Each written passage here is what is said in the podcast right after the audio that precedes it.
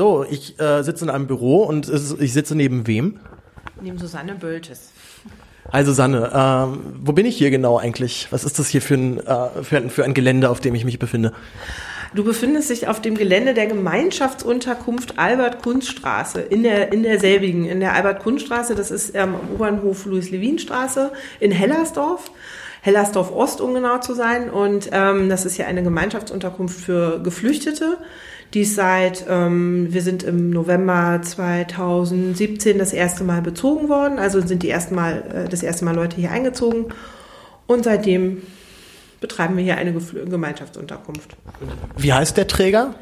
Der Träger heißt Mila G GmbH, also das ist eine gemeinnützige GmbH, die ähm, in Berlin ähm, sonst ähm, noch zwei weitere Unterkünfte betreibt, in Neukölln und in Steglitz-Zehlendorf und ähm, ansonsten sich mit ähm, Krisenwohnen für Jugendlichen und Obdachlosenarbeit beschäftigt. Wie lange machst du deine Arbeit hier schon? Seit ähm, etwas über anderthalb Jahren. Also ich habe im Mai, Juni 2017 angefangen. Du meintest auch im Vorgespräch gerade, dass das Heim auch dann erst hier gebaut worden ist. Ne? Ja. Also genau. Sozusagen ganz frisch und äh, praktisch also ganz neu. Ähm, es ist tatsächlich, sollte es im Mai 2017 fertig sein und es war im, also wir witzeln immer ein bisschen und sagen, dass das so ein bisschen der BER von Marzahn-Hellersdorf. Also wir sind ähm, im November waren wir dann bezugsklar. Also es hat sich ein bisschen rausgezögert. Eigentlich, also es war so in Häppchen, bis es dann fertiggestellt war, aber es hat eine Weile gedauert, ja. Wie, viel, wie viele Bewohner habt ihr hier circa? Also wir haben im Moment 380, ähm, maximal könnten bei uns äh, 440 äh, Leute leben. Welche Nationalität? Also was ist hier so besonders vertreten? Ähm, wir haben im Moment sind die meisten unserer Bewohnerinnen und Bewohner aus Afghanistan und aus ähm, Syrien. Und danach kommen 28 weitere Nationalitäten. Also ganz schön bunte Mischung auf jeden Fall, ne? Äh, ja, das kann man so sagen, ja. Ziemlich bunt. Mm, was, äh, wie bist du hier, also wie bist du generell zu deinem Job gekommen? Also ist das ein, ähm, war, war das so dein, dein Traumberuf nach dem Abitur, irgendwann ein Flüchtlingsheim äh, stellvertretend zu leiten? Nee, ähm, nee, ganz sicherlich nicht. Ähm, also äh, ja, also ich bin zwar äh, gelernte und diplomierte Sozialpädagogin, habe das aber eigentlich, also habe das Studium fertig gemacht ähm, und habe relativ schnell festgestellt, nee, also ich glaube, das wird's dann doch nicht. Ähm, und habe dann im Eventbereich gearbeitet, ich habe in der Promotion gearbeitet ähm, und habe dann irgendwie so durch äh, privates Engagement äh, angefangen, in der Politik zu arbeiten. Habe für ähm, Abgeordnete lange gearbeitet im Abgeordnetenhaus, habe im Bundestag gearbeitet, habe äh, in einem Wahlkreisbüro eines anderen Abgeordneten gearbeitet. Ähm, dann habe ich ähm, bei einem äh, Lobbyverband gearbeitet für zwei Jahre und habe mich um Personal in der öffentlichen Verwaltung gekümmert, im, im IT-Bereich. Also was komplett anderes und habe dann ein bisschen, ja, auch durch sowas wie eine Lebenskrise irgendwie ähm, ein bisschen gedacht, okay, nee, also das ist es alles nicht mehr.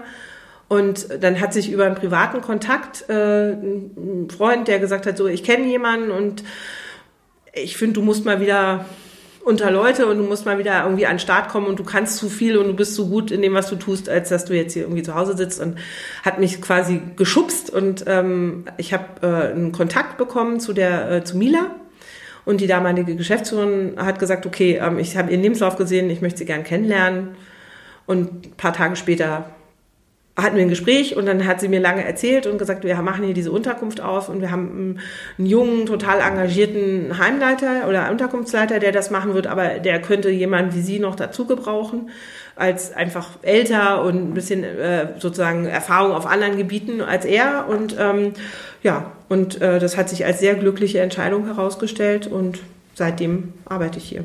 Also du bist praktisch in, eher so in die Sozialarbeit hier wirklich als ein bisschen als Quereinsteiger auch dann direkt hier dann in dieses Heim gekommen. Absolut, total komplett Quereinsteiger. Ich habe dann, weil das, die Unterkunftseröffnung sich so lange verzögert hat, erst mal ein paar Monate in einer anderen Unterkunft der Mila gearbeitet äh, in, in Steglitz und habe da sozusagen erstmal gelernt, worum es geht und ähm, habe aber festgestellt, dass das, was ich vorher konnte, super gut zu dem passt, was ich hier mache, weil ich weniger konkret Sozialarbeit mache, als viel Öffentlichkeitsarbeit, viel Organisation, viel Personal.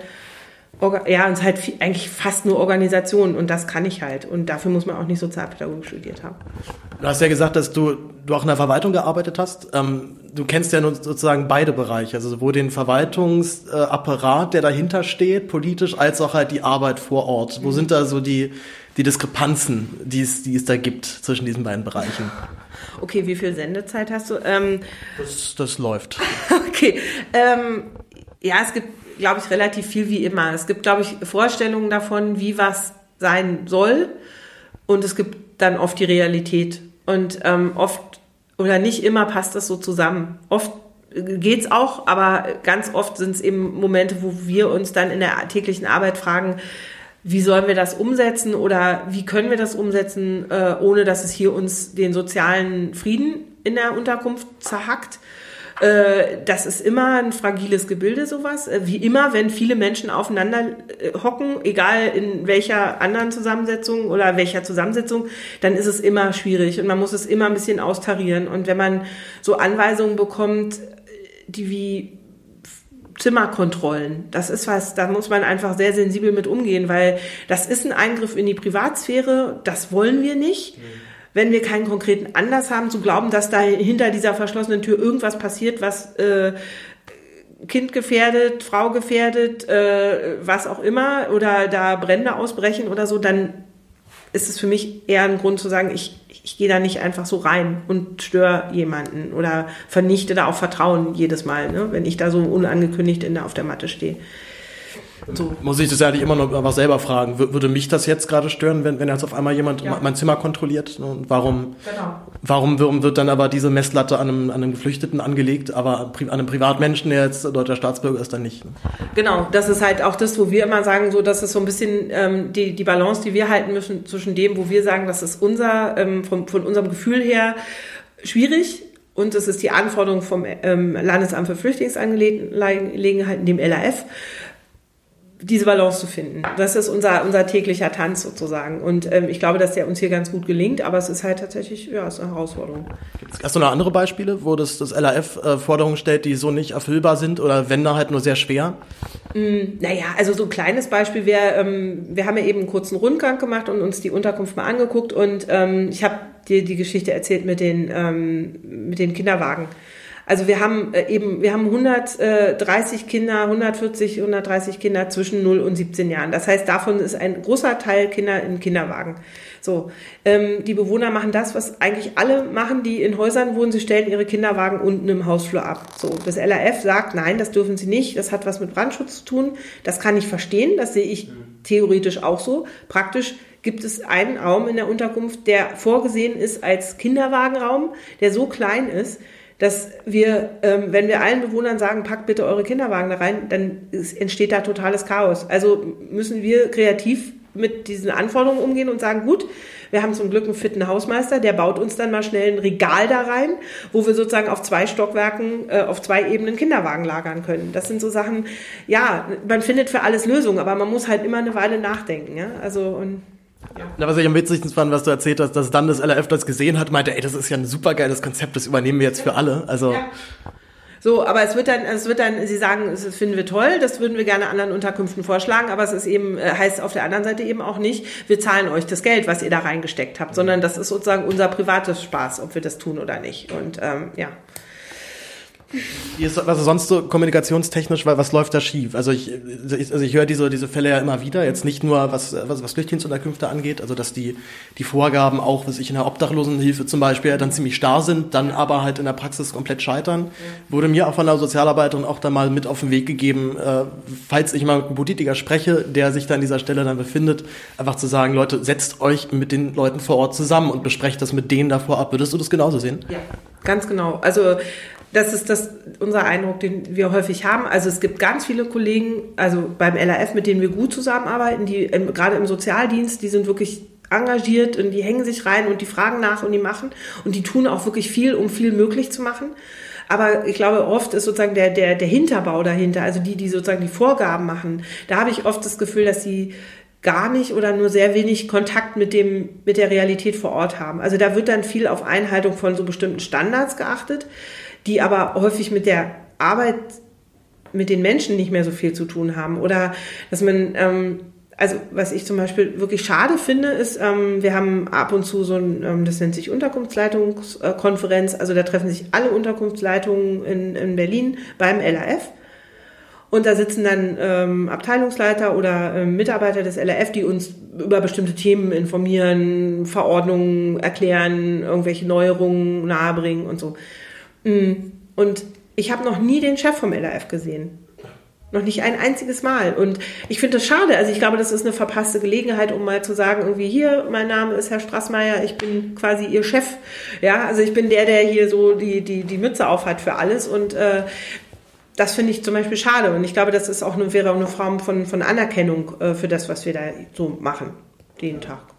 Generell, wie, sieht, wie sieht's so mit der Anerkennung aus? Du hattest vorhin so einen schönen Satz gesagt, dass du, wenn du sagst, was du beruflich machst, so zwei Reaktionen hast. Die einen haben Angst davor, dass du hier von Nazis verkloppt wirst. Die anderen haben Angst, dass du von Ausländern verkloppt wirst.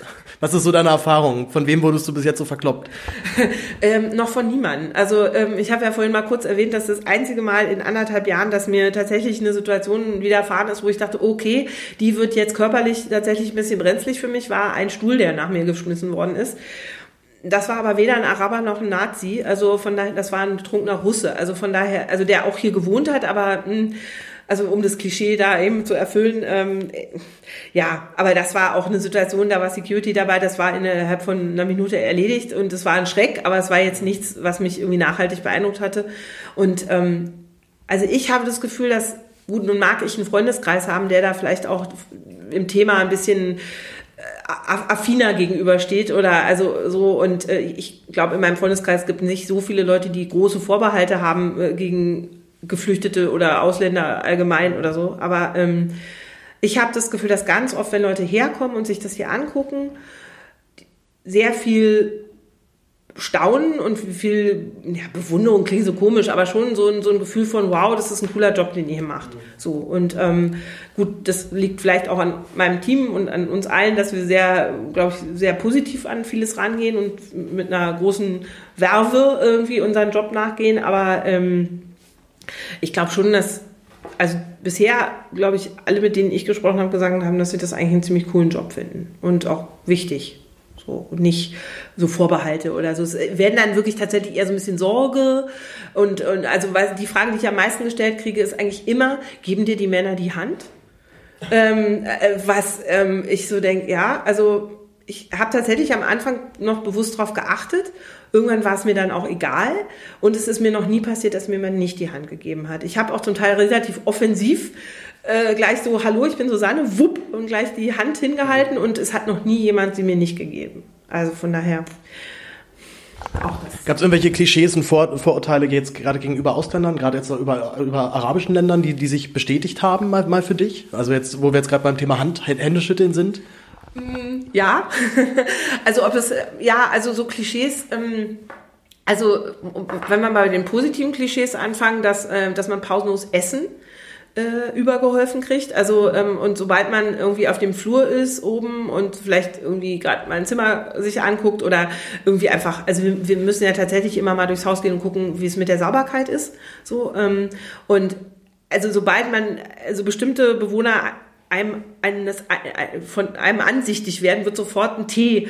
Also man, man kann gar nicht schnell genug rennen, um nicht irgendwie einen Tee oder ein Stück Baklava in der Hand zu haben. Oder also wir sind zum Essen eingeladen worden oder wenn es irgendwas zu feiern gibt, kriegen wir regelmäßig Essen gebracht. Und also das ist also diese arabische Gastfreundschaft, äh, die ist schon äh, tatsächlich, äh, hat sich für mich schon als sehr reell äh, rausgestellt irgendwie. Ähm, klar also dieses dieses Klischee äh, ob es ein Klischee ja oder diese, dieses ja diese dieser Gedanke dass ähm, die Frauen tatsächlich oft nicht so äh, ja nicht so präsent sind das ist in der Tat auch so. Also das das ist so bei uns und das stellen wir auch immer wieder fest dass wir an die Frauen einfach schlechter rankommen als an die Männer. Die Männer suchen sich ihren Raum die nehmen sich ihren Raum die tauchen auch auf und die sind auch offen und cool und nett und also viele aber also es gibt Frauen, die habe ich quasi dreimal gesehen. Obwohl ich, glaube ich, schon viel im Haus unterwegs bin und glaube auch ein gutes, einen guten Kontakt habe zu den Bewohnern. Aber es gibt Frauen, die kriege ich nicht zu Gesicht. Die sind in ihren Zimmern, in ihren Wohnungen und die tauchen auch in den Deutschkursen nicht auf. Ja. Wie verfahrt ihr da? Also gerade was, was Deutschkurse angeht, ähm, wenn jetzt Leute halt nicht kommen, gibt, gibt es dann Sanktionen von, von eurer Seite aus oder, oder Mahnungen? Äh, nutzt es doch bitte. Nee, also wir ähm, sanktionieren überhaupt gar nicht. Das ist das Gute. Also wir sind ja tatsächlich auch, ähm, wenn man es ganz doll runterbricht, sind wir eine Herberge mit äh, angeschlossener Sozialbetreuung. Also wir sprechen Sanktionen nur aus, die das Haus betreffen. Also wir dürfen auch Hausverbote aussprechen. Wenn, also wir haben Hausregeln, also wir haben eine Hausordnung, die ist auch vom LRF vorgegeben, die haben wir angepasst an, an, an unsere Bedürfnisse sozusagen, aber das Grundgerüst ist LRF. Und ähm, wenn Leute sich, also ganz klar ist, also es gibt bei äh, Gewalt äh, und bei äh, Drogenhandel, Prostitution äh, gibt es eine Nulltoleranz. Also da ist sozusagen in dem Moment, wo jemand hier gewalttätig wird, äh, ist das Thema auch sofort beendet, das auf, mit dem Aufenthalt hier. Ähm, dann dürfen wir ein Hausverbot aussprechen. Aber wir dürfen und sind auch Gott froh darüber, dass wir keine Sanktionen im Bereich, äh, wenn jemand nicht arbeitet oder wenn jemand nicht, also da ist das äh, Jobcenter für zuständig und da halten wir uns auch weitläufig fern. Wir empfehlen, also wenn Leute zu uns kommen, versuchen wir ihnen auch zu sagen, hey, seht zu, dass ihr Deutschkurse macht, wenn ihr die Chance habt. Und wir ähm, sind mit vielen, haben viele Kooperationspartner, wir sind viel vernetzt im Bezirk und also wir sitzen in diversen Runden und kennen uns ganz gut aus und sagen natürlich auch, hey, geh mal dahin und hier ist die Volkshochschule, die ist ja auch gleich ein paar Häuser sozusagen die Straße runter, geh dahin, mach einen Einstufungstest, guck, wie weit du kommst, weil Sprache ist wichtig. So. Wie, wie ist so generell der Ablauf? Also Leute kommen hier an mit, mit einem Flüchtlingsstatus oder mit, zwar mit, ähm, mit, mit, äh, mit, mit, mit einem Fluchtgrund? Mhm. Und wie, wie, ist, wie ist so der Ablauf, wie er sein soll? Die Leute bleiben hier für eine gewisse Zeit und suchen sich dann eine eigene Wohnung, einen eigenen Job und können dann hier ausziehen. Ja. Äh, wie läuft es aber letztendlich in der Realität dann ab? Also klappt das immer so reibungslos oder ist es dann doch schwieriger? Naja, also ich glaube, da gibt es dann auch wieder von bis. Ne? Also so, wir haben, ähm, also es ist so, dass die Leute, ähm, wir sind ein Unter, eine Unterkunft des LAF. Das heißt, wir dürfen auch nur vom, vom Landesamt für, äh, äh belegt werden. Das heißt, ähm, äh, die Leute kommen zu uns und ähm, haben eine Zuweisung vom LRF. Also wenn es gut läuft, ideal läuft, dann ruft das LRF vorher an und sagt, habt ihr noch einen Raum frei, der auf denjenigen passt? Also ein Einzelzimmer zum Beispiel oder habt ihr noch ein, ein ebenerdiges äh, äh Apart also Apartment in Anführungsstrichen, weil ähm, barrierearm wir haben keine barrierefreien äh, Apartments, aber wir haben barrierearme Apartments, ähm, die in, in Maßen Rollstuhl geeignet sind oder Gehbehinder für Gehbehinderte. Ähm, und dann gucken wir, haben wir sowas frei und sagen, ja, haben wir. Und dann kriegen wir die Leute geschickt. Und dann kommen sie hierher und äh, können sich das angucken. Und wenn es ihnen gefällt und es ist okay, dann können sie hier einziehen. Und es gibt aber auch Leute, die sagen, nee, das passt mir nicht und will ich nicht und sich was anderes zuteilen lassen. So, ich weiß nicht, ob das dann immer so wahnsinnig von Erfolg gekrönt ist, so von Seiten des LF, ob die das so toll finden, aber passiert auch so. Ähm, und dann ziehen die Leute hier ein und bekommen so eine Art Grundausstattung. Ähm, also die, die Räume sind alle gleich eingerichtet. Das ist auch vom LRF so gestellt. Das ist ein Bett, ein Schrank, ein Tisch, ein Stuhl, ein Regal, ein Kühlschrank, ein kleiner und ähm, Putzzeug und ein bisschen Geschirr. Das muss aber alles hier bleiben. Also es ist kein Geschenk. Auch das ist ein, häufig so ein Mythos, ne, dass die hier ausges voll ausgestattet werden. Nein, das ist wirklich wie, als ob man in ein möbliertes Apartment einzieht. Und das muss man ja auch alles wieder da lassen, wenn man aussieht. Also von daher so. Und ähm, die Idee ist, dass die Leute ungefähr ein Jahr hier bleiben und in der Zeit irgendwie halt ihren Deutschkurs machen und äh, eine Wohnung finden, ausziehen, so. Und es gibt Leute, die bleiben drei Wochen hier, finden eine Wohnung, ziehen aus. Es gibt Leute, die bleiben, sind seit anderthalb Jahren hier und wohnen hier immer noch haben inzwischen eine Arbeit. Also es wird auch zunehmend so, dass die Leute Jobs haben und dann hier bezahlen für das Wohnen mhm. hier. Ähm, das war auch ein langer Weg, das zu regeln. Also wie viel dann bezahlt werden muss. Am Anfang waren das horrende Summen. Also für also wirklich hunderte Euro für ein, für ein geteiltes Zweibettzimmer. Also so, wo man sagte, okay, wow, aber das regelt das LAF gerade. Also das ist erkannt worden, dass das so nicht funktioniert und äh, das wird gerade neu geregelt. Da sind wir auch sehr dankbar drüber. Ansonsten, wie ähm, ähm, wie, wie, wie, wie hast du mit deinem Nachbarschaft? Also gerade Marzahn-Hellersdorf hat einen gewissen Ruf weg äh, als Nazi-Hochburg oder zumindest als eine der, der, der Gegenden in Berlin, die, wo dann so ein Gedankengut doch relativ weit verbreitet ist. Hatte, hattet ihr damit Probleme oder gab es hier Kampagnen, was ich von Seiten der AfD, von der NPD? Also ich gebe zu, dass das auch meine Bedenken waren am Anfang. Als ich, diese, als ich gehört habe, du arbeitest jetzt in Hellersdorf, dachte ich, oh wow, okay. Äh, Andererseits, ich habe auch in Neukölln gearbeitet und habe in dem Jahr festgestellt, dass es irgendwie super war und total spannend. Und ich dachte, gut, hey, guck's dir an, so. Und ähm, habe dann außerdem gelesen, okay, also habe natürlich mir ein bisschen angeguckt, wo sind wir hier, äh, was ist das hier für ein so Sozialraum um uns rum? Und habe festgestellt, wir sind ein AfD-Direktwahlkreis, also es gibt eine direkt gewählte AfD-Abgeordnete, die wir allerdings noch nie gesehen haben, deswegen ist das auch nicht so schlimm. Ähm, und als die, während der Bauarbeiten war direkt gegenüber ein großes AfD-Plakat ähm, auf einer Reklamewand und wir dachten schon, wow, das wird lustig. Aber jetzt nach wirklich anderthalb Jahren kann ich sagen, ähm, Hellersdorf für mich ist tausendmal besser als sein Ruf. Wir haben einen kontinuierlichen Strom von, von Spenden. Und ähm, das ist sicherlich nicht, um das andere Klischee mal zu bedienen, Steglitz-Zehlendorf, wo man sagt, oh, Spenden und dann wird man zugeschmissen mit äh, toll, tollen Sachen. Ähm, das ist nicht immer sozusagen top äh, Qualität oder so, was, was hier landet. Aber ich finde es wichtig, dass überhaupt was kommt. Wir haben Ehrenamtliche, die sich immer wieder melden. Also wir haben am Anfang ganz wenig offensiv drum geworben, um Ehrenamtliche, sondern haben gesagt, wir warten mal ab, was passiert. Weil wir mussten uns auch erstmal selber organisieren. Aber wir haben einen steten Strom von Leuten, die gekommen sind und gesagt haben, wir würden gern was machen. Und ähm, das sind jetzt keine, das sind nicht 300, wie in vielleicht in Moabit oder so, die da helfen, sondern das sind vielleicht 10, 15, aber die sind eben da. Und ich finde, die sind freiwillig, also freiwillig und von ohne geworben worden zu sein, sondern aus eigenem Antrieb gekommen. Und das finde ich total wichtig und wertvoll. Und die sind für uns auch wichtig, um als, als Sprachrohr wieder zurück in die, in die Nachbarschaft. Ne? Und also wir haben Praktikanten inzwischen aus der Nachbarschaft gehabt. Wir haben vielleicht bald jemanden, der so ein Bufti aus der Nachbarschaft ist und so. Also das hätten wir zum Beispiel auch gerne mehr, dass ähm, wir da eben auch Jobs quasi vergeben könnten, wenn wir die finanziellen Mittel dafür haben. Aber keine, keine Protestkundgebung vor der Unterkunft, keine, keine AfD-Flyer, die irgendwie hier Nein. ausgehängt worden sind. Nein, also wir haben ähm, am Tag, wir haben, äh, wir, man ist verpflichtet, wenn man so eine Unterkunft aufmacht als Betreiber, ähm, dass man, erstens muss man teilnehmen an einer ähm, äh, Podiumsdiskussion, an einer Bürgerversammlung, ähm, wo dann unser, äh, mein Chef sozusagen auf dem Podium saß und versucht hat zu erklären, was wir hier so machen werden. Ähm, das war an dem Abend, da war die Stimmung schon schwierig zum Teil Aber wir haben hinterher, als wir überlegt haben, was war denn so schwierig, ging es nicht um die Ausländer oder um die Flüchtlinge. Also das kam am Rande auch, aber also ich hatte so nachher das Gefühl, da ging es um, um viel praktischere Dinge, um kaputte Laternen äh, direkt an der Unterkunft. Ähm, aber das ist ein Weg, der war auch vorher schon ungemütlich. Also da ist dann auch egal, ob auf der anderen Seite des Zauns Flüchtlinge leben oder nicht, sondern da war einfach ein dunkler Weg. Da wäre ich auch nicht lang gelaufen. Also das ist so. Oder da ging es um, um Bürgersteige, die nicht gemacht werden oder ein Spielplatz, der nicht gemacht worden ist. Also ich glaube, das war mehr so eine ganz generelle das Gefühl von, wir werden hier abgehängt abgehängt, ja, so.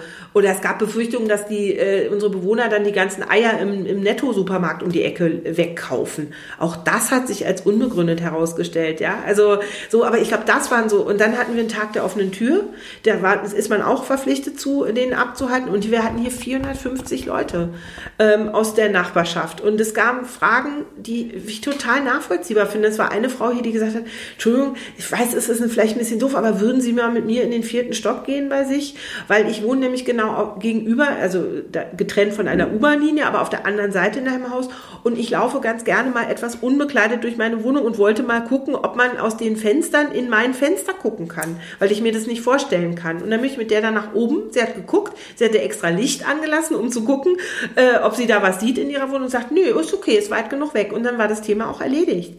Und ich finde, das sind Ängste zum Teil oder Befürchtungen, die ich finde ich auch okay und ich finde, die darf man auch äußern.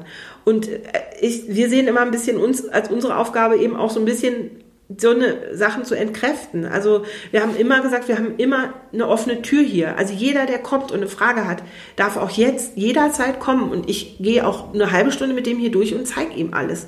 Und das habe ich auch schon gemacht. Ich habe Waschküchen gezeigt, ich habe äh, über Küchenpreise diskutiert, ich habe über Rollrasen diskutiert, über Miele-Waschmaschinen. Also, aber ich finde das wichtig. Also das ist äh, ein großer Teil meines Jobs. Hattest du das Gefühl, so mit dieser Offenheit auch diesen, diesen vielleicht aufkommenden Rassismus, der dahinter stecken könnte, aber direkt so den, direkt wie den Wind aus den Segeln zu nehmen? Oder, oder war das noch nicht mal da? Also hat, war das wirklich nur reines, äh, deutsches, oh Gott, aber unsere, unsere Eier im Netto sind dann alle ausverkauft und dann, wovon soll ich denn dann leben? Und dann hat sich rausge, okay, ist eigentlich, eigentlich ein Quatschargument, brauchen wir gar nicht. Also ist, glaube ich, tatsächlich mehr mein Eindruck. Also, dass es wirklich mehr in so eine Richtung geht von, was macht es mit meinem Leben? Also, was, was für, was für ähm, Auswirkungen hat es auf mich und mein, mein, mein tägliches Sein? Also, so, ähm, also, äh, am Anfang gab es die, die, die Befürchtung, dass hier nur alleinreisende junge Männer einziehen. Und ähm, ja, gut, also ich finde, ähm, es ist zumindest denk, also für mich nachvollziehbar, dass, dass vielleicht Menschen sich darüber Gedanken machen, dass dann hier junge Männer wohnen, die den ganzen Tag nichts zu tun haben und auf bescheuerte Ideen kommen, weil junge Männer kommen in allen Ländern dieser Welt auf bescheuerte Ideen. Ja, so. International die, die Gruppe, die am meisten, die am häufigsten Gewalttaten begeht. Ja. Genau, so. Und ähm, ich finde, es ist okay, dass man sich darüber Gedanken macht. So, wir konnten dann, also was schon ein wichtiger Punkt war, dass wir gesagt haben, hey, nee, nee, nee, weiteratmen, hier ziehen Familien ein. Hier ziehen auch alleinreisende Männer, auch alleinreisende junge Männer, aber hier wohnen ganz viele Familien. Und siehe da, ein halbes Jahr später hatten wir im Sommer, ähm, der Heimleiter und ich zusammen eine, ein Treffen mit äh, gegenüber der Wohnungsbaugenossenschaft. Die hatten ein paar Bewohner, die sich beschwert hatten über Lärm hier ähm, eingeladen. Wir haben gesagt, wir kommen rüber, wir reden. Und wir haben zwei Stunden mit den Anwohnern gesprochen. Und die drei Hauptbeschwerden waren Kinderlärm, spielende Kinder, ähm, im Sommer bis 10 Uhr abends draußen. Auch das kann ich durchaus nachvollziehen, dass einen das irgendwann nervt. Ich, ich finde es jetzt für mich persönlich nicht so dramatisch, aber ich finde es okay. Wir mussten dann aber erklären, dass man das in Deutschland akzeptieren muss. Bis 10 Uhr ist spielender Kinder, also Lärm spielender Kinder zu akzeptieren. Wir haben aber trotzdem gesagt, wir werden mit der Security reden. Wir werden sagen, bitte versucht es irgendwie zu regeln, dass es ab 8 merklich leiser wird. Und ich finde, das kann man Kindern auch erklären, zu sagen, hey, ihr müsst ab 8 hier nicht mehr total irgendwie Ramazamba machen, sondern versucht doch auf dem Gelände vielleicht ein bisschen weiter hinten zu spielen und nicht da, wo es genau rüberschallt. So. Und das haben die Nachbarn auch gutiert und gesagt, okay, wenn ihr das macht und es klappt, dann ist ja gut. Der zweite äh, Beschwerdepunkt war, dass die Bewohner, wir haben Boden in den, im Erdgeschoss bodentiefe Fenster, dass einige Bewohner die als Türen benutzen da wurde dann selbst bei dieser Versammlung sagte schon ein Nachbar zu dem anderen Nachbarn, ey, jetzt mal Ernst, ernsthaft ist das ein Problem, würdest du doch auch machen. Ja, also da war dann schon gleich wieder irgendwie so. Und der dritte Punkt war eine Frau, die sich darüber beschwerte, dass angeblich die Bewohner hier ähm, den teuer verlegten Rollrasen ähm, aus dem Boden gerissen hätten. Und ich versucht habe, ihr zu erklären, dass die Stelle, die sie meint, von Anfang an als Beet vorgesehen war und da nie Rollrasen lag. Und sie es mir einfach schlicht nicht geglaubt hat. Also da ging es, glaube ich, auch ein bisschen um, ich habe jetzt recht und ich will jetzt aber einen Punkt gefunden haben, der mich ärgert und ich lasse mich davon jetzt auch nicht abbringen. Und ich glaube, da kommt dann Deutsch, Berlin, Berliner sein, äh, sich so insgesamt ein bisschen äh, so zusammen. Aber ich glaube, insgesamt habe ich nicht das Gefühl, dass die Stimmung hier besonders schlecht ist. Ja, eigentlich, also ihr müsst ja irgendwas, irgendwas anders gemacht haben als andere Heime, ne? Also ich, ich, ich kenne auch dann Geschichten halt von, von Heimen, die sind auch das ist nicht unbedingt ein schicker Neubau. Es gibt ja auch dann halt viele sich alte Platten, die man dann äh, reaktiviert hat. Mhm und dann mehr schlechte als rechte irgendwelche Unterkünfte noch, noch reingezimmert hat, wo der Protest größer war. Oder auch, du hast ja auch jetzt schon Stege Zehlendorf erwähnt, äh, ich komme gebürtig tatsächlich von daher. Und auch da gab es große Initiativen gegen Flüchtlingsheime. Ähm, äh, die dann immer so mit dem Argument kamen, na ja, aber hier ist doch eh nix, was sollen denn jetzt hier Flüchtlinge? Also das fand ich, fand ich schon so verlogen, weil es so ein, also sagt einfach, dass ihr keinen Bock auf die habt, so damit komme komm ich dann persönlich besser zurecht, als mit so einem fadenscheinigen Argument, ja. dass ja hier eh gar nichts ist und dann wurde nochmal durchgerechnet, dass die Infrastruktur ja auch gar nicht reicht. Wir haben hier viel zu wenig Supermärkte und es ist dann völlig überlastet hier und also ähm, so, so fadenscheiniges Zeugs. Mhm. Was, was, was, was habt ihr hier anders gemacht als in anderen Heimen? Also ich meine, ihr hattet hier weder Stress mit Nazis, weder jetzt Stress mit rassistischen Anwohnern, sondern halt so ganz praktische Zusammenlebenssachen, die du aber auch in jeder Nachbarschaft so erleben kannst. Ja. Ich weiß es gar nicht, ob wir, ob das jetzt nur an uns liegt und ob wir einfach vielleicht Glück mit unserem Karma haben, dass wir hier einfach vielleicht, also wie gesagt, wir haben viel geredet, viel offen und auch, auch offen gesagt, wenn was nicht gut war. Also wir haben auch gesagt, ähm, wenn wir äh, am Anfang hatten wir ein bisschen Schwierigkeiten mit der Security, dass die eben äh, so ein bisschen lässig waren und halt viel haben durchgehen lassen und wir gesagt haben, ey Leute, bitte guckt einfach drauf, weil so, es erspart uns allen Ärger. Ähm, wir haben viel mit den Bewohnern geredet darüber und haben eben auch gesagt, äh, das dauert halt manchmal eine Weile und ging manchmal den Nachbarn nicht schnell genug. Also zu erklären, äh, dass wir den Bewohnern gesagt haben, hört mal zu, Leute, ähm, ich weiß, ihr habt einen anderen Lebensrhythmus, aber ihr müsst auch begreifen, dass gegenüber Leute wohnen, die eben doch um früh aufstehen und zur Arbeit gehen und dass die das nervt, wenn um 10, um 11 hier noch irgendwie Highlife in Tüten ist.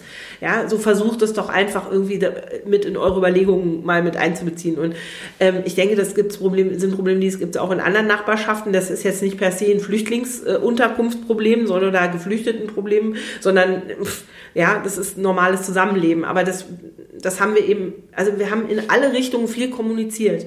Also wir haben auch ähm, haben uns Lösungen überlegt, haben dann gesagt, äh, wir haben dann ein Freiwilligenprojekt hier gehabt mit einem mit einer tollen äh, äh, mit einem tollen Projekt. Die haben ähm, so Sitzgelegenheiten gebaut, so aus Paletten ähm, und die haben wir dann eben in den hinteren Teil des Ge also in den hinteren Bereich des Geländes gepackt, so dass die Bewohner dann abends da gesessen haben und dann sich dieses Lärmproblem einfach dadurch schon entschärft hat. Oder wir haben eben gesagt, äh, mit den Kindern viel geredet, also unser Kinderbetreuer mit den Kindern gesprochen und gesagt, so hört mal zu, Leute, bis 8 Uhr ist Beispielen okay. Danach lassen wir das mit den Beispielen und ähm, wir haben, machen andere Angebote. Also wir gucken, was sind Spiele, die einfach leiser sind. Ja, ihr könnt, ihr sollt ja draußen sein und ihr sollt euch auch bewegen, aber äh, wilde Fußballturniere abends um 10 ist dann halt einfach irgendwann uncool. Ja, so und ja. Aber ich glaube, reden miteinander und nicht übereinander. Es ist simple as it is. Und vor allem auch dann die Debatte halt normal führen, auch wenn man sie vielleicht schon gar nicht mehr führen möchte, weil man sie schon so häufig ge gehört hat.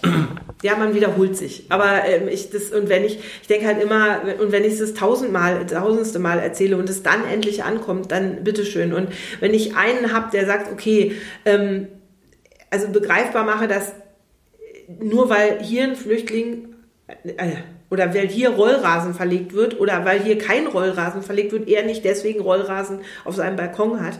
Also einfach zu sagen, nichts, was wir hier wegnehmen, kriegst du. Also das ist, äh, da müsst ihr euch an andere Stellen wenden, ja. Und bestimmte Beschwerden, die ihr habt, die sind, liegen auch nicht an den Flüchtlingen, sondern oder sondern die liegen an der Politik oder an irgendwelchen anderen Umständen, die die die doof sind. Oder dass dass die Leute, ich kann das verstehen, wenn Leute sagen, oh, wenn hier so viele Kinder hinziehen, wir haben eh schon keine Kindergartenplätze, was passiert dann?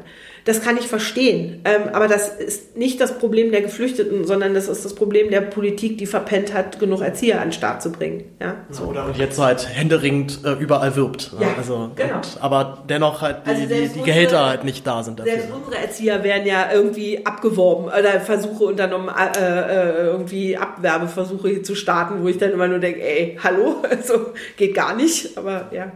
Da haben wir jetzt über die, die Organisation und das Heim geredet, aber wenig über die Geflüchteten selber. Mhm. Ähm, du hast ja auch gerade gesagt, so die größte Nationalität hier sind die Afghanen. Mhm. Ähm, ist Afghanistan ein sicheres Herkunftsland? Das wird ja auch immer noch fleißig äh, abgeschoben. Oder hat, hattet ihr das auch schon, dass Leute hier aus dem Heim äh, rausgeholt worden sind, weil, weil, weil abgeschoben wurde?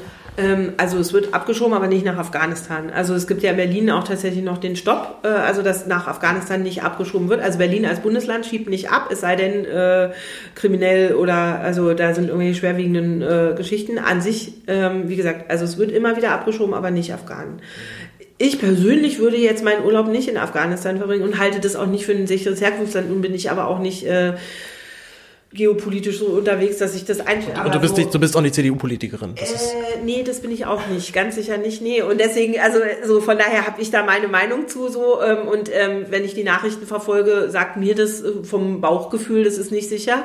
Ähm, und wenn ich die Geschichten höre der Leute, die auf, auf Afghanistan hier sind, ähm, dann denke ich halt auch, okay, äh, nee, also die kannst du dann nicht einfach wieder hinschicken. So und ähm, aber, aber Abschiebungen direkt von Afghanen haben wir eben noch nicht erlebt, aber eben wenn Abschiebungen, dann sind es andere Länder. Welche Länder werden, äh, werden auch in Berlin abgeschoben? Ähm, also wenn wir Abschiebungen hatten, sind die häufig nach äh, Moldawien, also in diese äh, Albanien, also alles eher so in diese äh, so osteuropäischen äh, Geschichten. Ähm, also das sind die Bewohner, die kommen, wo wir auch von Anfang an das Gefühl haben, okay, da sind die Bleibeperspektiven auch wirklich schlecht und ähm, die sind häufig auch nicht sehr lange hier. So, das geht relativ schnell. Aber trotzdem ist es für uns immer wieder durchaus trotzdem, also selbst wenn die Leute nicht lange hier waren, ist es oft sehr belastend. So, also wenn wir morgens kommen, weil die Abschiebungen ja in der Regel nachts oder in den frühen Morgenstunden sind und wir dann morgens herkommen und die Security uns begrüßt und sagt, heute Nacht ist abgeschoben worden, so, dann ist es halt schon immer wieder so ein ja, so ein kurzer Moment, wo man denkt, ja, ähm, ich habe auch mit Polizisten gesprochen und mir erklären lassen, lang und breit, wieso das so ist und äh, wieso die das in den frühen Morgenstunden machen. Und, äh, und trotzdem habe ich jedes Mal ein schlechtes Gefühl dabei und denke, ich finde es eigentlich, hat es sowas von heimlich in Schutze der Nacht. Auch, also auch zum Beispiel ein interessanter No-Fun-Fact no am Rande, dass äh, Baden-Württemberg und Schleswig-Holstein auch nach Afghanistan abschieben, beide Bundesländer. Übrigens beide Bundesländer, wo die Grünen auch mitregieren. Ne? Also jo, schlicht, schlicht, aber ergreifend, ja, kann man machen. Sollte, also ich will gesagt, ich finde es äh, ich find's nicht richtig, ich finde es schwierig und ähm, ich find, froh, bin froh, dass Berlin das nicht tut. Ähm, in Irak, Irak auch nicht abgeschoben hier? Äh, habe ich noch nicht erlebt, nee. Also ich, ich kann es äh, für Berlin gar nicht sagen. Also ich habe das ähm, so, ich bin da tatsächlich ein bisschen kleinteilig auf, auf meinen kleinen, meine kleine Unterkunft äh, fokussiert. Aber ähm, ja, wie gesagt, also wenn, dann ist es tatsächlich eher ähm, Osteuropa. Hm.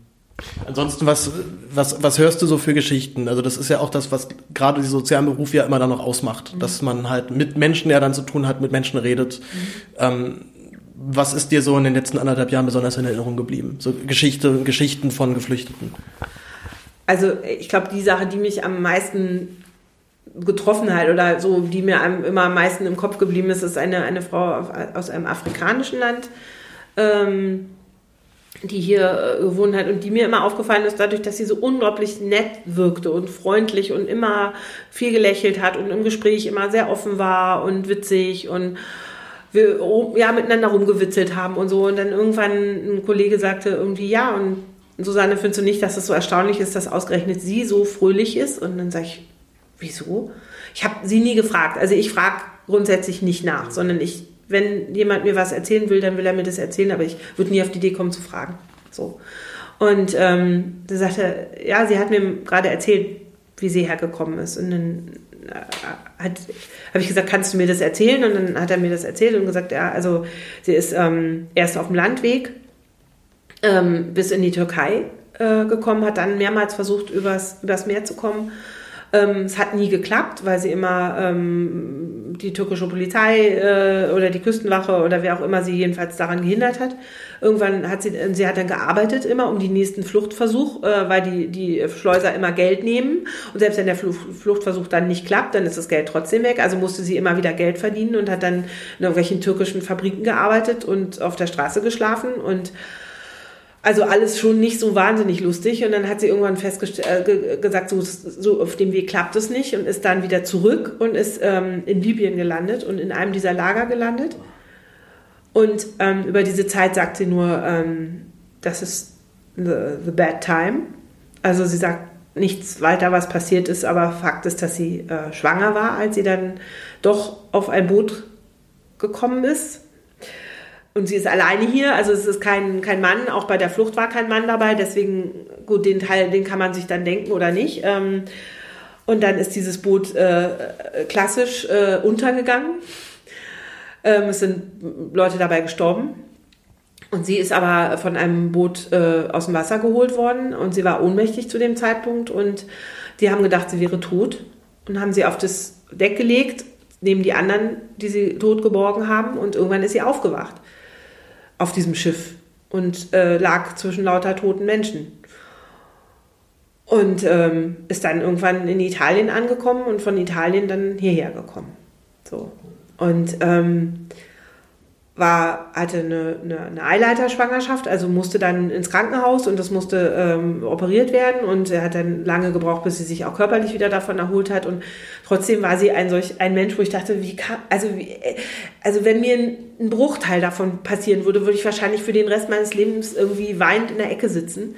Und ich habe gedacht, wie schafft man das so durch sowas durchzugehen und so positiv zu sein und so fröhlich und dann, ähm, also das sind so Momente, die uns dann auch treffen, wenn so solche, diese Frau ist dann zum Beispiel wieder nach Italien abgeschoben worden, weil sie ja über Italien eingereist ist und deswegen nach Dublin wieder nach Italien musste. Und ich dachte, sie hatte gerade hier Deutschkurse angefangen und das sind so Momente, wo es mich dann echt packt, wo ich denke, was ist das für ein Mist insgesamt. Aber ja.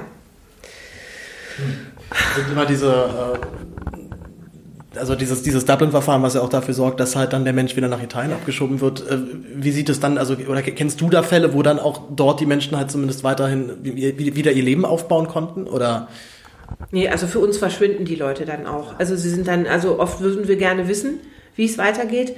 Also wir hatten einen anderen Fall einer Frau aus dem Libanon, die äh, mit 16 bei einem Bombenangriff ähm, ihr Bein verloren hat und seitdem immer schlechte Prothesen hatte und ähm, äh, auch psychisch natürlich massiv angeschlagen war danach und dann mit ähm, war Ende 30 und war dann hier und nach langem Hin und Her hatte sie dann eine Prothese äh, bekommen und wir hatten gerade organisiert, dass sie anfangen kann, so eine Laufschule zu machen, damit sie mit dieser Prothese laufen lernt und dann ist sie nach dem zweiten Mal ähm, plötzlich morgens äh, abgeholt worden und nach Spanien zurückgebracht worden, weil sie über Spanien eingereist ist und ähm, sie dann mit dieser Prothese äh, äh, dahin geschafft worden ist, mit der sie nicht laufen kann. Und wir so dachten, warum ist es nicht möglich, da wenigstens mal irgendeine Form von Abwägung zu treffen, zu sagen, dass man nicht wenigstens, dass die Frau wenigstens lernt, auf diesen Dingern zu laufen, bevor man sie irgendwo wieder zurück verschafft nach irgendwo hin, wo sie auch keine Zukunft hat. Also wie soll das gehen alles? Und also das war, sind so Sachen, die einen dann echt ein bisschen sprachlos zurücklassen. Also ähm, ja. Ich finde es sowieso immer noch sehr gruselig, dass man so in Deutschland wieder Leute abholt, so ja. nachts. So ja. abholt und dann in irgendein Lager kommen. So, das, das hat natürlich einfach historisch hier nochmal einen ganz unangenehmen Beigeschmack. Ja. Und weil es ja dazu halt auch noch Leute trifft, die nun wirklich äh, mindestens genauso arm sind wie, wie, wie der ärmste Mensch in Deutschland oder eigentlich ja noch viel ärmer. Also diese, diese Neiddebatten, die da mal geschwört werden, ja. wo es dann eigentlich nur um Falschen, um irgendwie wenige Euro geht. Ja. Und der eigentliche Reichtum, der, der, der, der sich in dem Land vermehrt, ja noch dann überhaupt nicht davon, davon angetastet wird. Ja, also das ist, das ist, was natürlich einen dann auch irgendwie so moralisch ethisch, wie auch immer, umtreibt. Das ist äh, genau dieser Gedanke mit diesen, was ich vorhin auch schon sagte, mit den, ähm, mit diesen Abschiebungen morgens. Ja, so, wo man denkt, hm, wie gesagt, da kann man mir dreimal erklären, dass das aus polizeitaktischen Gründen und wenn die Leute wissen, dass sie abgeholt, dass sie dann verschwinden und dass sie morgens in der Regel eben in ihren Betten liegen und schlafen. Aber ich denke dann eben schon, ja, sie liegen in ihren Betten und schlafen. Alleine das ist vom Gefühl also ich habe selber eine kleine Tochter und ich finde die Idee, ähm, dass mich morgens um vier, fünf, sechs jemand aus dem Bett reißt und sagt, du hast jetzt eine Stunde Zeit, da 20 Kilo deines Hab und Gut einzupacken und dein Kind zu packen und in, dann setzt man dich in ein Flugzeug und fliegt dich in ein Land, wo du unter Umständen dieses Kind noch nie war oder ähm, keine Erinnerung dran hat, die Sprache nicht richtig spricht und du äh, geflüchtet, geflüchtet bist. Also ja, also schwierig. Ja. ja. vor allem, es trifft ja auch dann halt die Leute, die wahrscheinlich jetzt auch nicht unbedingt die, die Rechtshilfe dann auch so, dann, also nicht ihre Rechte kennen und dann, also es sind halt eben die, die klassischen Kleinen, die halt dann sich ja. nicht wehren und die sind halt dann weg und dann hören wir nie wieder was von ja. denen. Und äh, jetzt beim, beim BAMF-Skandal muss ja auch noch Anführungen setzen, denn so wirklicher Skandal war es ja, dann eigentlich doch nicht. Äh, fand ich auch eigentlich immer den viel größeren Skandal halt die, die Anzahl der falsch bearbeiteten Anträge. Also darüber hat bloß irgendwie keiner geredet. Das, ja Weise ja, äh, äh, Hans, Hans-Jürgen, Frank, Frank Weise, ich weiß es nicht, aber früher, früher, in der ja, früher? Bu früher bei der Bundesagentur für Arbeit ja auch ja. schon bekannt für seine, für seine Kompetenz, äh, der dann das, das BAMF übernommen hat und dort äh, diese, diese Leitlinie halt so klar vorgegeben hat, dass, glaube ich, die Sachbearbeiter so fünf, sechs Minuten Zeit hatten für einen Antrag, der einfach sehr viel Fachkenntnis, auch noch sehr fein, sehr viel Fingerspitzengefühl voraussetzt. Und wie viele, ich glaube 400.000 Anträge falsch bearbeitet, wo dann ein Widerspruch eingelegt wurde? Also ich glaube insgesamt ist das das Problem auch beim LRF, äh, dass da eine Menge Leute arbeiten, die wirklich wollen und die gut sind und die ihren Job auch ernsthaft gut machen wollen, aber die chronisch unterbesetzt sind und die ähm, auch ja am Anfang mit befristeten Verträgen viel gearbeitet haben. Und wenn Leute gerade eingearbeitet waren, dann waren sie wieder weg. Und ähm, dass Leute von allen möglichen Institutionen abgezogen worden sind, um da äh, sozusagen die Reihen zu füllen. Und ähm, Leute vom Ordnungsamt oder von sonst woher kommen, die vielleicht gar nicht mit der Materie irgendwie so und die nach bestimmten Kriterien vorgehen, die vielleicht eben, wie ich am Anfang ja auch sagte, nicht unbedingt die sind, die dann vielleicht so in der sozialen Arbeit, also das ist häufig ist es ja so ein, so ein sich gegenüberstehende System aus die einen, als Sozialarbeiter haben wir einen anderen Auftrag und einen anderen Anspruch als die äh, Verwaltungsleute vom LAF und die Polizei hat wieder einen anderen Auftrag. Also ich habe, wir haben lange eben, wie gesagt, auch mit Polizisten über diese Abschreibung, also die waren hier und haben eine Präventionsveranstaltung gemacht für die Bewohner und im Anschluss sind sie hier geblieben und haben mit uns noch geredet und mit dem Team, weil ich fand das eben auch wichtig. Auch da ist es miteinander und nicht übereinander reden. Und ich kann meine politische Haltung dazu haben zu diesem Thema Abschiebung, aber ich möchte trotzdem wissen, wie ist das für die? Und das war total spannend, auch fürs Team spannend auch für beide Seiten mal so einen Einblick zu kriegen, okay, wie fühlt es sich auch für die andere Seite an? Und ähm, das war wirklich wichtig. Also ich ich kann mir vorstellen, dass ein Polizist den Job nicht gern macht. Also Abstimmung, glaube ich, kann nicht. Also wenn, du jetzt nicht wirklich ein Menschenfeind bist und ja. äh, vielleicht Vollblut-Nazi, dann, dann reißt du dich wahrscheinlich um diesen Job. Ja. Aber ich glaube, es ist einfach, einfach für jeden Menschen, der selber Familie hat, ja. der weiß doch, was, was er da tut gerade oder was er den da Menschen, was er den Menschen da seelisch anrichtet. Ja, also ich glaube auch viele werden dann sozusagen sich hinter so einer Art ähm, Haltung für sich zurückziehen und sagen, ja, aber nach rechtsstaatlichen Prinzipien, bla bla bla, ist jetzt alles ausgeschöpft, machen wir jetzt. Aber ich, also die Kollegen, die hier waren, haben auch gesagt, also ist jetzt nicht so, dass wir uns darum prügeln. Ja, also klar, ich, ich glaube, wie immer, und also mein, mein Ansatz überhaupt, so mein Lebensmotto ist irgendwie, die Arschlochquote ist bei allen immer gleich. Also Männer, Frauen, Araber, Nicht-Araber, Deutsche, ähm, egal. Also du hast immer einen bestimmten Prozentsatz von Menschen, die irgendwie Ausfälle sind, wie auch immer. Die Erfahrung habe ich in der Gastronomie auch immer gemacht. So. Also du hast immer Arschlöcher dabei. Das ja. ist so, wenn, wenn du Glück hast, unter 10 Prozent, wenn du Pech hast, ist es ein bisschen mehr, sind es ja. mal 10 Prozent, über 10 Prozent. Und die gibt's eben immer. Und ich glaube, die wirst du auch, also wie gesagt, und die, mit denen musst du einfach leben. Und ähm, ich hoffe immer, dass die restlichen, sagen wir mal positiv 85 Prozent, ähm, den Rest Laden einigermaßen schaukeln. Ja, und ich glaube, so ist es es eben auch bei der Polizei. Also wir haben zum Beispiel einen ganz großartigen Kontaktbereichsbeamten, der hier, also ich weiß gar nicht, ob der offiziell so heißt, aber der ist unser zuständiger Polizist vom Abschnitt sozusagen. Der kommt regelmäßig hierher. Seit Anfang an haben wir ihn auch darum gebeten, dass er das tut, damit wir ihn sehen, er uns sieht und wir einfach im Vorfeld ganz schnell, wenn irgendwas komisch ist oder wir ein komisches Gefühl bei was haben oder er sagt, aus der Nachbarschaft kommt irgendwas, was ungut ist, also dass wir schnell reagieren können und schnell versuchen können, eine Lösung zu finden. Und ey, wirklich, das ist das ganze Geheimnis an der Geschichte. Immer viel, schnell, früh miteinander reden. Eigentlich ein schönes Schlusswort. oder hast du noch einen, einen, einen, einen Satz oder irgendwas, was du unbedingt noch ins Mikrofon meinen Hörern mitteilen möchtest? Also eigentlich nur, dass ich finde, jeder, der sich irgendwie über das Thema Flüchtlinge oder Geflüchtete oder wie auch immer man jetzt dazu sagen möchte, macht, geht hin und guckt es euch an. Also wirklich, also klar, man kann viel drüber lesen und man kann viel drüber hören und äh, im Fernsehen sehen, aber ähm, vor Ort gehen. Also ich glaube, die allermeisten Unterkünfte sind auch bereit ähm, zu zeigen und zu sagen, was man macht. Und ähm, das finde ich total wichtig. Also weil ich finde, also meine Haltung ist immer, jeder, der hier war und der es gesehen hat und der sich von uns hat was erklären lassen, der geht raus und erzählt keine Scheiße mehr, weil er einfach weiß, die Miele-Waschmaschine, die gehört nicht dem einzelnen Flüchtling, die gehört 450 Flüchtlingen. Ja. So. Ja, auch generell, soweit man soweit man halt dann da ist, merkt man, das sind ja einfach nur Menschen. Ja. Und es ist dann völlig egal, ob die jetzt äh, arabisch aussehen, ob die afrikanisch aussehen. Ja, und es gibt nette Menschen und es gibt blöde Menschen und es gibt faule und es gibt schlaue und es gibt fleißige und es gibt irgendwie äh, Hallodris und es gibt Schlümpfe, die irgendwie nicht aus dem Pudding kommen und ihren Kram nicht kriegen. Und es gibt irgendwie total Schnellchecker, die sofort alles irgendwie im Griff haben und in rasender Geschwindigkeit Deutsch lernen in einer Qualität, wo ich denke, alter Schwede, ja, irgendwie. Und ja, die Mischung macht's und wir versuchen immer alle gleich zu behandeln. Also sowohl das Team als auch die Security als auch die Bewohner immer alle gleich. Also so, ähm, und das ist, glaube ich, unser Rezept. Und das klappt. Wunderbar. Dann danke ich dir vielmals. Dann noch Tschüss an die Hörer. Tschüss an die Hörer. Sehr gut. Und bis bald. Ciao.